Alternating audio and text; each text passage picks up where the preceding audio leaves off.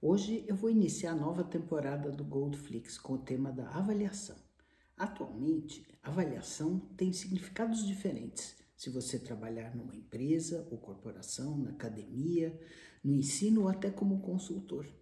Mas todas essas versões têm em comum o conceito de ser um processo de verificar as metas pré-estabelecidas, de medir o que foi feito, de calcular o tamanho do benefício alcançado e de comparar com outras organizações ou pessoas. Por que, que eu estou falando isso? Porque nas organizações a avaliação faz parte integral da governança, comumente chamada de compliance, e esta é fortemente voltada para a monitoração da saúde financeira e sustentabilidade das organizações, visando um presente e um futuro de sucesso. No entanto, quando a gente fala de avaliação na academia, o foco vai além.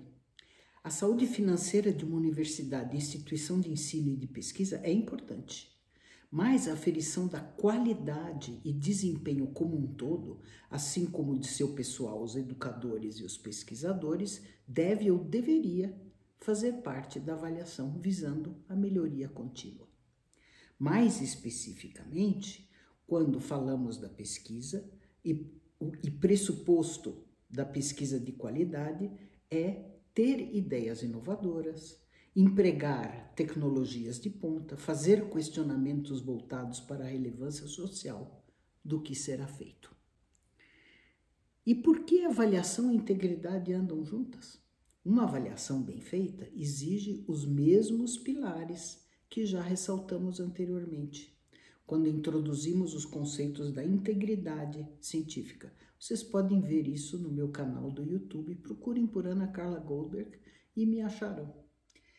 Honestidade, veracidade, objetividade, transparência, estes são valores universais e falsificar e fabricar são sempre más condutas. Não importa o que estamos fazendo, não é mesmo? E do que se trata a avaliação da pesquisa e do pesquisador? De um modo geral, trata-se de aferir o que está sendo produzido em termos de ciência, seja ela básica, aplicada, clínica, direcionada ou não para inovação.